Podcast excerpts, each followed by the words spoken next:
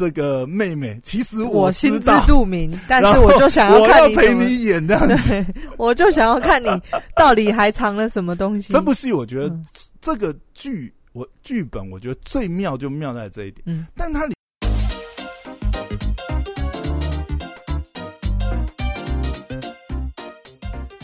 欢迎回到时间管牙齿，我是你大师兄 Poya，在我身旁是解救认亲的。Hello，大家好，我是肖凯丽。OK，好，今天又回到我们追剧时间，哎，是要追剧哦什么？。啊好电影啊，电影啊，嗯但是我觉得统一统一就是追剧时间。是我看过的吗？我觉得你应该看过哎、不是新上档 on 档的哦，吧？没有，这都两部哦旧片，但是我今我等一下会讲为什么为什么会要今天来推嗯这两部片，你居然说是我拿手的，好好奇哦。不是？哎、我我们前面几集不是有讨论过吗？就是嗯有时候你会发觉，就是呃，有人就是这样讲啊，就说呃，有些导演啊，终其一生其实都在拍同一个电影，他们就是对某一些话题特别感兴趣，嗯嗯，然后就是一直去深究探讨。嗯，其实我觉得这两应该也不能说蛮多是导演是这样的啊。这两部不能说是艺术片呐、因为我觉得他们是蛮大众取向的。嗯嗯那第一部片是《你好，之华》，它是二零一八年由哦岩井巨二、嗯岩井俊二周迅，对岩井巨二，你知道是谁吗？他就是拍《情书》的那个，嗯，情书我嗯，可能看，嗯，没有印象。穿越穿越的那个吗 OK，嗯，但是《你好，之华》你应该有印象，对不对？我好像有看过，又好像没看过，但我知道是周迅靠，你不是周迅的粉丝吗？看过，但你知道我的记忆力就总是会忘记的。好，OK OK，、那提示你一下好了。嗯，你居然去看周迅，你不是不喜欢这他这类的演员哎老老？实讲，我对周迅真的没有什么特别的偏好，但是我必须要讲，就是、你之前好像有推一部什么给我看的、那部叫什么？他跟、嗯他跟那个他演一个记者，他去寻找那个找他的那个男友男，友，对，然后开、嗯开个计程车，我忘记那部叫什么。我也忘记了，但是大家把周迅的片扒出来就知道了。不过我觉得这一部真的他演的也非常好，然后这一部其实就跟《情书》你好，之华，我好像看，懂，嗯，你一定看过了。我多讲几我我讲一下哎、嗯。先先讲一下哦，我我我讨论的时候绝对是暴雷暴到全部都爆完的，所以如果你没看过，想要想要看的话，就不要听下去，你就是去看看剧，看完总之就是推荐这部片，你对你好你就算不看剧情，你就看周迅就够了。好。为什么这部叫你好之华？其实之华是里面的一个角色、啊，里面的主角是一对姐妹。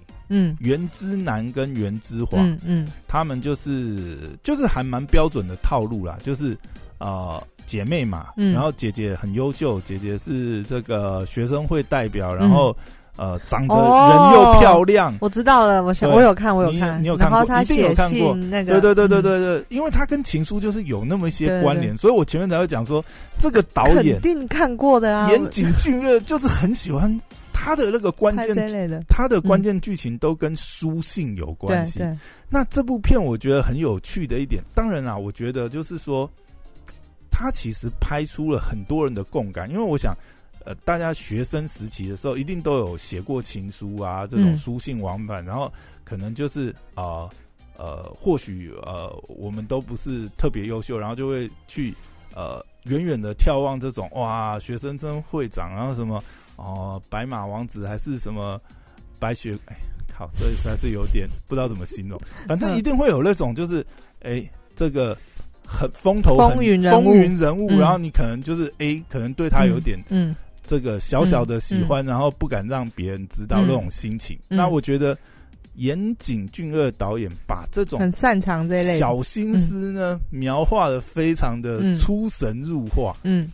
那这部片一开始就是，呃，应该这样讲，他们的关系，袁之华跟袁之南，袁之南是姐姐，袁之华是妹妹。那他的套路就是，袁之华的就是学生会会长，嗯功课又好，然后重点是长得又漂亮这样子。嗯然后袁之南就妹妹嘛，啊，妹妹就稍微土一点这样子，嗯可能成绩也没有那么突出，然后嗯外貌也没有那么标致，然后可能又有点胖胖的这样子。嗯那一比之下就镁光灯就是照在姐姐身上，然后嗯妹妹可能也因此而感觉到比较有点自卑这样。嗯但是这部戏一开始，其实我觉得她很很吸引人入胜的，就是一开始看的时候就是吸引你的是什么？吸引我，就是一开始他一开始的开场是呃原之男就是过世，嗯是在一个丧礼的场合，嗯嗯。那你就会在想说，诶，到底发生什么事？问题是你怎么男你怎么看到这部片的？反正莫名其妙，我就是哦看到这样。好，好，反正我看了以后就被他吸引住了，嗯因为他，因为他其实蛮悬疑，就是他不是个沉闷的，哎、虽然应该说算蛮沉的啊，他是有点沉闷，但是因为它里面一直有钩子勾着你，嗯。你就很想要知道知道到底发发生什么。事情。因为他一嗯开始是、呃袁之华呃带着家族嘛呃参加他姐姐的葬礼，嗯嗯嗯，然后呢，他的女儿突然捡到了一封，好像从那个袁之南的遗物里面捡到一个嗯。呃这个呃同学会的邀请函，嗯嗯。是之南姐姐的同学会。嗯嗯然后呢，这个芝华看了一看呢，就不知道突然哪里来的念头，他就想说，嗯，姐姐走了嘛，他出席，嗯那他带姐姐出席，嗯然后顺便也跟姐姐的同学讲一下姐姐的状况。他想的是这样，所以就去啦。嗯去了之后呢，又阴错阳差的，因为大家太多年没见面了，嗯竟然把她误认成姐姐，嗯然后他还带姐姐上去致辞。嗯当然，这里面是有一些、有一些、有一些巧妙的安排啦。这里面就要讲一下它里面的这个爱恨情仇了。这个时候就慢慢又有一些回忆啊，去铺陈。哦，原来呢，在这个同学会上，他为什么不推辞呢？因为呢，有一个男同学，他姐姐的同学，也把他误认成姐姐，在当下，嗯你把他误认成姐姐，那他又不想要拆穿这个呃奇妙的这个，因为后来我们就会发觉，嗯。哦，原来当年这个男同学呢，其实很喜欢他姐姐，然后呢就写情书，写情书呢就找妹妹交给姐姐，嗯。然后这个妹妹呢就是芝华，芝华呢也喜欢这个男同学嗯，他就没有把这个情书交给他姐姐，然后、就这样阴错阳差在那边。那其实芝华是喜欢这个男同学，所以当下他回到那个场景之后，就变成是说，呃，他被误认为他姐姐，嗯，他就将错就错，嗯。就有一点我不知道怎么讲哎、嗯。这个我觉得这个开场蛮巧妙的啦，就这个开场会让你很想要知道，哎、他们之间到底发生了什么事情，嗯。然后后面又变成是，他就只好继续装他姐姐嘛，然后呢，这个结果这个男同学竟然就跟他讲说啊，我一直忘不了你什么，你不觉得这个他到底要演到什么时候呢 你？就会想要知道后续发展跟他们之前怎么样嗯所以他后面就去铺成这个这些片段。嗯，我觉得这部有有趣的地方就在这里啊，他刻画这些东西，然后又有这些阴错阳差的这个情书事件，因为后来就变成是他们俩就在通书信嘛，嗯因为他就带他姐姐写信给这个呃男同学，这个男同学叫做乙川这样子，嗯啊，他是一个小说家吧，然后他其实呢也写了一本小说，然后他好像呃出道以来就写了那一本卖座，后来就写不出东西，嗯，而那本书呢就叫《知南》，嗯就是他跟知男之间的点点滴滴。嗯原来就是当年这个时候，后来又回顾又演回去嘛。原来当年呢，这个妹妹因为没有把这个乙川的情书交给姐姐，结果呢，姐姐一直不知道乙川是喜欢她的。那后来反而是妹妹跟乙川告白说啊，我为什么不交给姐姐？因为其实我喜欢你什么东西，嗯结果被打枪这样子。嗯但是不管怎么样，阴错阳差呢，还是姐姐看到了那些信这样子。然后结果呢，他们高中毕业以后，大学以后呢，结果这个乙川就真的有跟姐姐交往过，可是这一段妹妹其实不知道，嗯所以这个时候他又反过来将我们一军，就导演又将我们一军。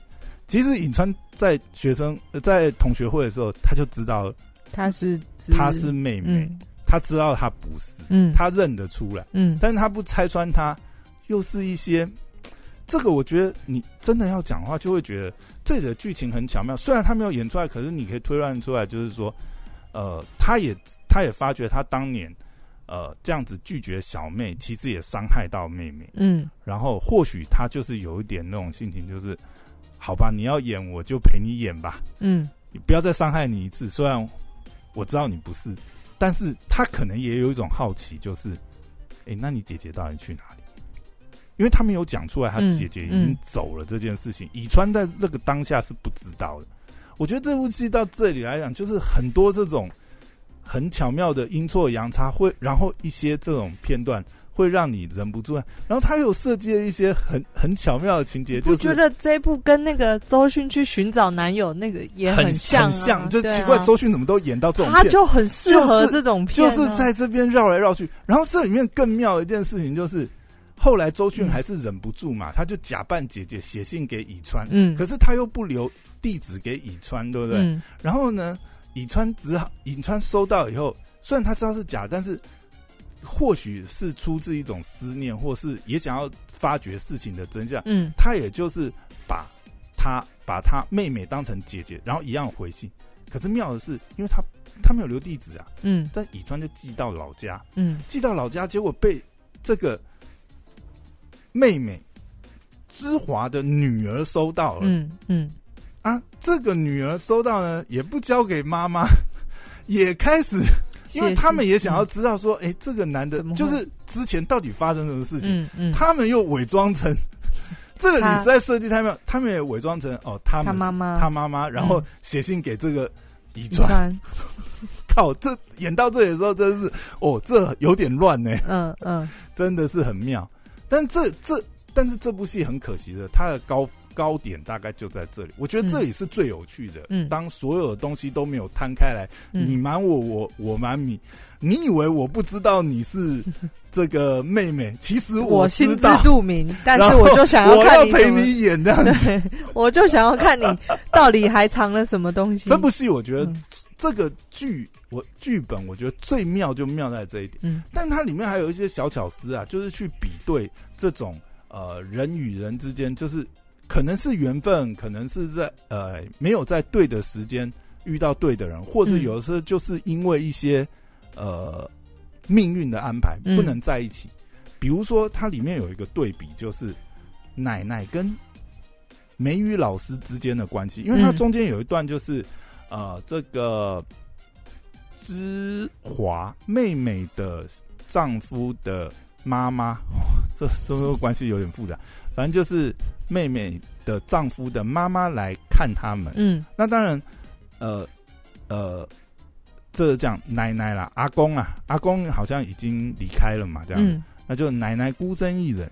可是奶奶过来呢，其实呢是因为源自于好几年前她在啊 二十几年前呢，还有一个学英文的老师在这边，嗯。哎、然后奶奶也跟这个英文老师书信往来了。嗯。这部剧从头到尾都跟性有关系，它 的关键剧情都跟性有关，所以就是在这种错综复杂，后来当然是呃，这都有厘清嘛，然后也知道就是说哦，原来姐姐妹妹的关系，但是它里面还有讲了一些，还有去挖掘一些，就是包含到底姐姐为什么？因为我们后来才搞清楚，它里面还有个爆点，就是原来姐姐是自杀的。嗯那那个时候，这个剧走到这里的时候，又有一个又有一个疑点：姐姐为什么会自杀？到底发生了什么事情？然后姐姐当初跟乙川在一起的时候，他们不是天造地设的一对吗？他们为什么会分开？这个剧到底发生什么？但我觉得这部戏的最大败笔就在这里，他没有把这个事情交代清楚。我我不知道导演为什么不想要深究这个事，你编一个很烂理由给我们也好，比如说哦，他误会尹川出轨还是什么，所以就离开他，然后负气嫁给了一个渣男，还是怎么样？我我现在讲的都是我脑补，我实际上是没有演你出来看，他就给你一个开放开放性的但，是我觉得他如果有一个明确的，我觉得会逻辑性上，然后还有一点就是，他把这个爆点爆完以后，他后面还拖了太长，你知道吗？嗯嗯。他如果这个爆点解开的瞬间就直接 ending，哇，那我觉得这个剧就完美，嗯。因为他就在一个情绪最高点去结束，但是没有，很可惜他在哦让我们发觉这个爆点以后，他后面又铺陈了一大段。当然，嗯虽然最后那个结尾，呃，有一段念出这个知男的遗书的时候，那段是也蛮感人的啦，大家可以去看一下这部片。但我觉得很可惜，他没有把结束在情绪最高点的时候结束。嗯但是后面那样是有留一些余韵呐。但这部片我觉得很妙啦，它不是它讲是讲沉闷的片，但是他会一直勾着你想要嗯，想要发掘。发现这个到底是怎么样。结果我们现在把雷都爆完了。如果你没有看过、听完的话，你也会觉得没事大家可以去看一下周迅的演技，他就很适合演这种片，然后整个整个重点就在于靠演员强大的演技跟内心戏撑起这整部戏剧。好。那接下来呢？迷妹跟模式开对，启，明月模式开始。当然，我必须要讲，周迅的确演的很好，嗯，但不知道为什么我就是没办法对他找。但是接下来我要讲的这一位很呢，强哎、接下来我要讲的这一位呢不，想让我讲，我就必须要讲哦，他我真的觉得哇，比周迅厉害，好说真的谁谁？厉害。我我必须要讲这部《你好，之华》，嗯。他是岩井巨二编写及导演，嗯。由陈可辛担任监制。OK，我们都知道陈可辛是非常厉害的导演。对，那陈可辛曾经拍了一个，哎、也跟这个故事有点关系。我我我要讲的，哪一部片？我要讲的就是，我接下来讲这部片，它的主轴其实跟《你好，之华》很像。我觉得，当然啦，他没有用性来当成是一个呃推动剧情的关键，嗯但是他们在讲的都是有一点就是呃命运。嗯呃，两个相爱的人，可能是因为命运事件在不对的时间碰到一起，没办法走在一起，没办法走到最后，有点在同样在讨论这个事情。但是我必须要讲，接下来讲这一部太神了，这部真的是超级经典，而且哪一部啊？陈可辛的哦，而且我竟然之前没有看过，我竟然是因为发了发觉你好之华以后，嗯后来发觉有人在讲这一部的时候，又提到陈可辛的那一部，我才回去追陈可辛那一部。那部就是什么？大哥永远是对的。不是，那部就是 《哪一个？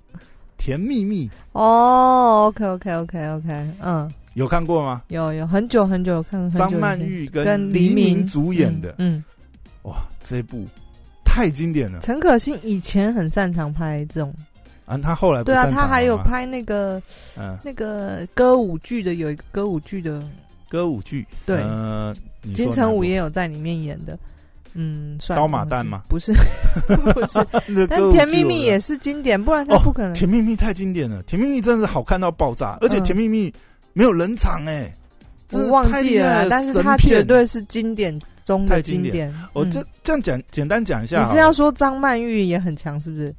张曼玉的确也很强啊。我我要我要说的就是张曼玉在这部戏的演出真的是怎么？太神了，嗯。甩甩开众多众多女星不知道当然，她，演技很强啊，而且这部戏真的是，我真的要讲，这而且是应该是演得太好。她的人生巅峰吧。她不管是颜值还是她的演技，就是整个在巅峰啊。这这部戏好像是张曼玉，不知道是可能是不到三十岁，二七二八，嗯。就是她以前被认为花瓶，后来转型成演技派的巅峰的作品。就嗯像你刚才讲的，他是颜值也在线，然后演技也是正破茧而出的那个。就那种爆发力，整个冲出来的。但我也嗯必须要讲，这部片实在是剧本太精彩了，然后嗯也拍的太好了。当然，张曼玉的表演实在是太神啦、嗯哇，这部真是 哇，这部真的超级经典。因为嗯我觉得，回去再把它看一遍。因为我觉得刚刚我们讲《你好，之华》对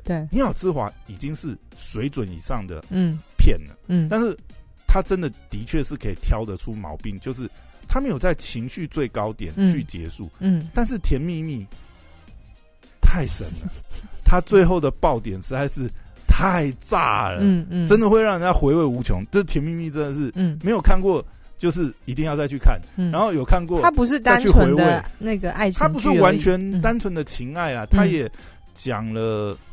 其实我觉得人与人之间就是会不觉得就是这就是导演厉害，导演真的很厉害。对就是一整部片，我说了，我前部推荐大家去看的那个《游牧人生》，嗯哼就导演真的太重要，太为什么导演嗯、就是他整个掌握灵魂，一个厉害的导演，包括他取景的角度，他要从下往上拍，他每一个运镜，嗯或者是要对焦在演员的表情，还是演员要怎么做呢？这个都是导演脑中要设想好的。但我必须要讲，嗯这一部真的是张曼玉实在太神。嗯，我我讲几个好了，呃好，比如说不要爆太多雷。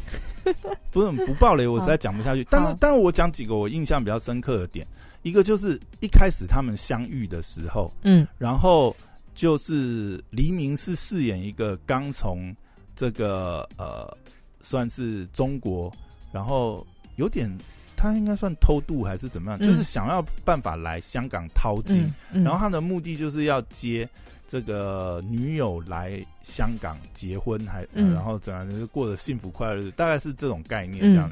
然后呢，这个张曼玉饰演的这个李翘呢，诶，她其实也是一个中国人，嗯。啊，她也是个大陆人呐、这样讲，她也不是香港本地的，但是因为她是广东人，所以她会讲粤语，然后她英文也还 OK，嗯。然后感觉上他一开始的时候，我们在看的时候，感觉上哇，他感觉是好像比这个呃黎明已经早来香港香港不知道多少年，然后他们熟门熟路的，然后黎明是个妈二愣子这样，然后那个时候黎明黎明就是领了很嫩青涩对，刚领了薪水，然后那个时候大陆没有麦当劳嘛，嗯那他就想奢侈一点来香港麦当劳点餐，嗯，然后又不会粤语。嗯人家根本就听不懂那点。然后后来张曼玉因为实在是看他实在是挫到一个不行，最后就是小小声跟他用用国语、嗯北京话啦，就是交谈、嗯嗯教指点他一下，然后他嗯突然就、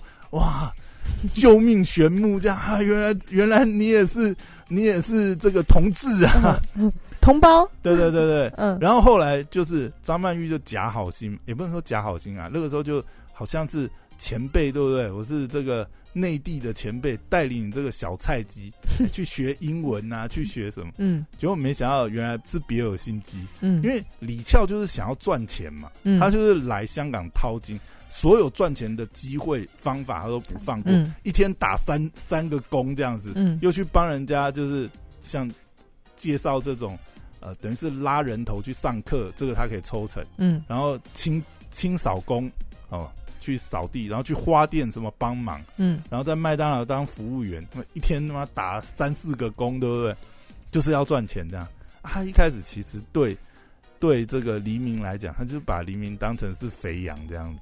但是两个人就是这种因缘际会上莫名的缘分，让他们就是哎、慢慢就走在一起。我觉得就是蛮经典，就是他们后来就是异想天开嘛，还批了那个邓丽君的录音带。过年前想说啊，我们来削一海票，嗯把生里的家当全部都去买录音带，然后想说，哦，香港有五分之一是这个大陆人，大陆人都喜欢那、那个邓丽君，我们这个录音带一定会卖的。嗯 殊不知大家都跟他们一样，不想承认自己是内地的，嗯没有人要买的，嗯赔了一屁股这样嗯。反正这是蛮蛮蛮那个一点，但我觉得后来就是就有一些命运的安排嘛，包含呃张曼玉因为投资失利，钱全部赔光了，她后来只好去当按摩妹。嗯结果当按摩妹的时候碰到了豹哥曾志伟。哎、我觉得碰到豹哥曾志伟那一段真的是超经典，就是曾志伟演一个黑道老大嘛，然后呃全全身都刺龙刺凤这样子，就张愿意跟他讲说，我才不。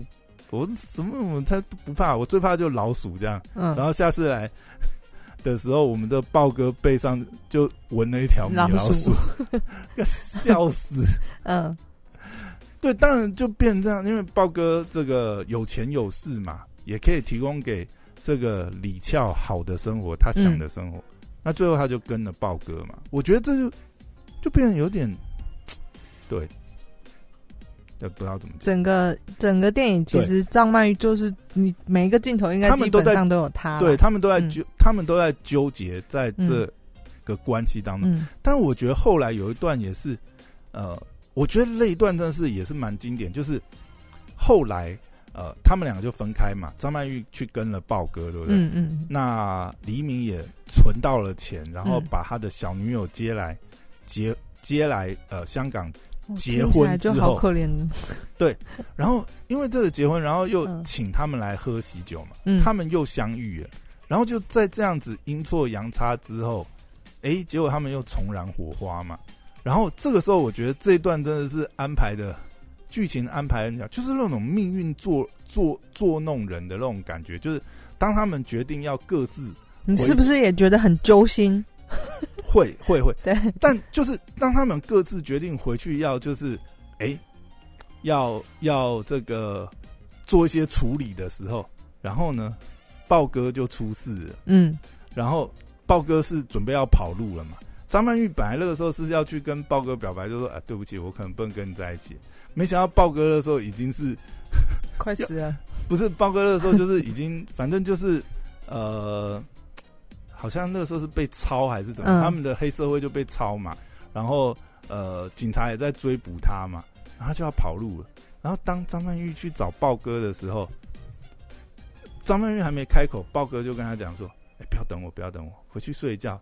外面大街上很多好男人等嗯你，这样。嗯就张曼玉突然就，他就真的会感觉到，其实就是豹哥对他的这是个真心的。是真心的，嗯然后也对他非常好，这样。他又他又突然觉得他讲不出口，不能 不是他也不是讲，我觉得他那个时候的感觉就是，他觉得这个他不演能技肯他不能对不起豹哥啦，嗯嗯在豹哥最风雨飘渺的时候，他应该要支持他这样，嗯嗯，就他就跟豹哥一起跑路，一起偷渡，这样偷渡到美国。嗯。然后黎明就傻傻在那边等，嗯，哎、不是说好讲完交代完要回来吗？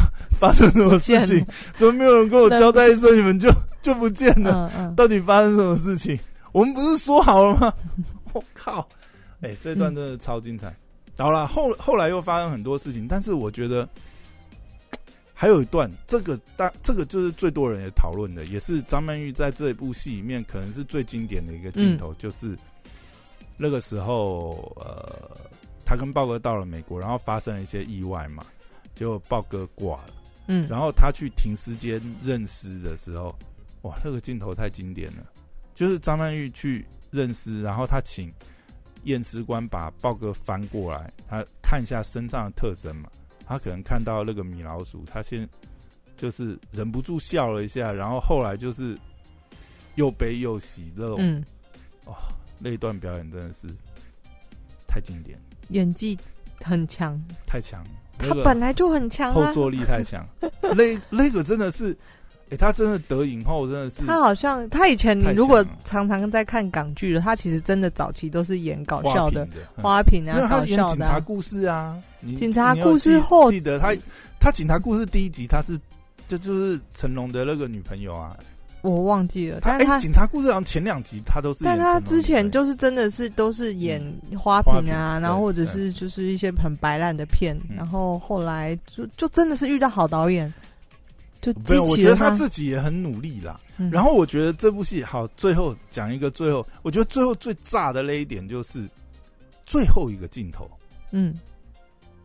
就是最后他们回忆回忆嘛，最后有一个镜头就是开头的那个镜头，因为开头的时候有一个镜头是呃那个黎明睡过头，然后被人家叫醒来，然后赶快下车，嗯已经到香港了嘛。